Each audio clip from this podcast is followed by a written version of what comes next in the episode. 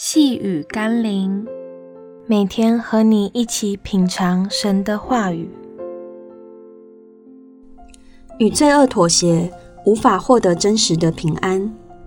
我们一起来读《路加福音》十二章五十一节：“你们以为我来是叫地上太平吗？我告诉你们，不是，乃是叫人纷争。”两个不同逻辑的系统必然无法相容。而且还会产生冲突。耶稣并非刻意想挑起争端，但当他将天国的真理告诉人们，而人们愿意实行耶稣的教训与法则时，就必然与世上罪恶的思想和逻辑产生冲突。一个真正重生得救的基督徒，生命里存在的是新的一套思维和系统，因此会显得和这个世界格格不入。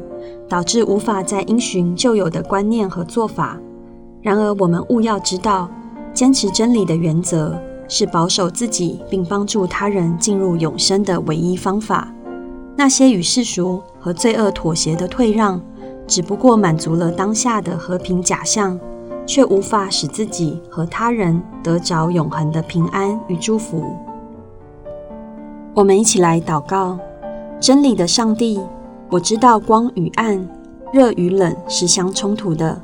一个环境不可能又光明又黑暗，一个东西也无法又冰冷又炙热。我若不是选择站在真理的光中，便是活在罪恶的暗黑里。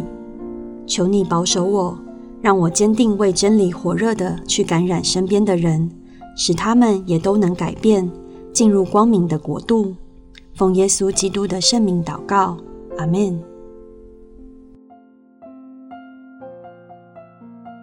细雨甘霖，我们明天见喽。